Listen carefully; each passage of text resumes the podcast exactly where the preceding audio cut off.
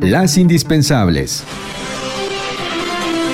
Muy buenos días en este 25 de enero de 2021. El jefe del Ejecutivo Federal, Andrés Manuel López Obrador, informó sobre su estado de salud ayer domingo por la tarde al regresar de su gira por San Luis Potosí y Nuevo León al dar positivo a COVID-19. Personal médico de la presidencia dan seguimiento a la salud del mandatario, quien permanece en Palacio Nacional, ya que forma parte de la población de riesgo. Padece de hipertensión. Además, en 2013 sufrió un infarto por el que tuvo que ser hospitalizado. Mientras tanto, oficialmente son 149.614 personas las que han perdido la vida a causa del COVID-19 en nuestro país. En los próximos días rebasará a la India, la tercera nación con más fallecimientos, de continuar la tendencia actual se registra uno de los fines de semana más violentos de 2021, además del hallazgo de 19 cuerpos calcinados dentro de una camioneta en la localidad conocida como Ejido Santa Anita en el municipio de Camargo, en Tamaulipas. En León, Guanajuato, este fin de semana fueron asesinadas cinco personas en un ataque en el barrio de El Ciecillo, en donde una de las víctimas presuntamente tenía 11 años, además de dos mujeres lesionadas. Desde diciembre de 2018 hasta octubre de 2020, la cifra de víctimas de homicidio doloso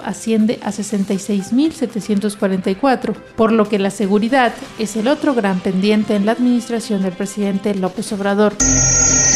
El plan de vacunación contra COVID-19 de México podría traer riesgos importantes para la economía nacional, principalmente que haya retrasos en la entrega de vacunas, lo que impactaría el crecimiento del Producto Interno Bruto. Según estimaciones, la economía nacional crecerá 3.5% este año como efecto de rebote, luego de la contracción de 8.5% de 2020 a causa de la pandemia. Sin embargo, este crecimiento podría ser mayor con un plan de vacunación más efectivo. Desde 2019, México registra registra un crecimiento económico negativo de menos 0.3% según cifras del Fondo Monetario Internacional.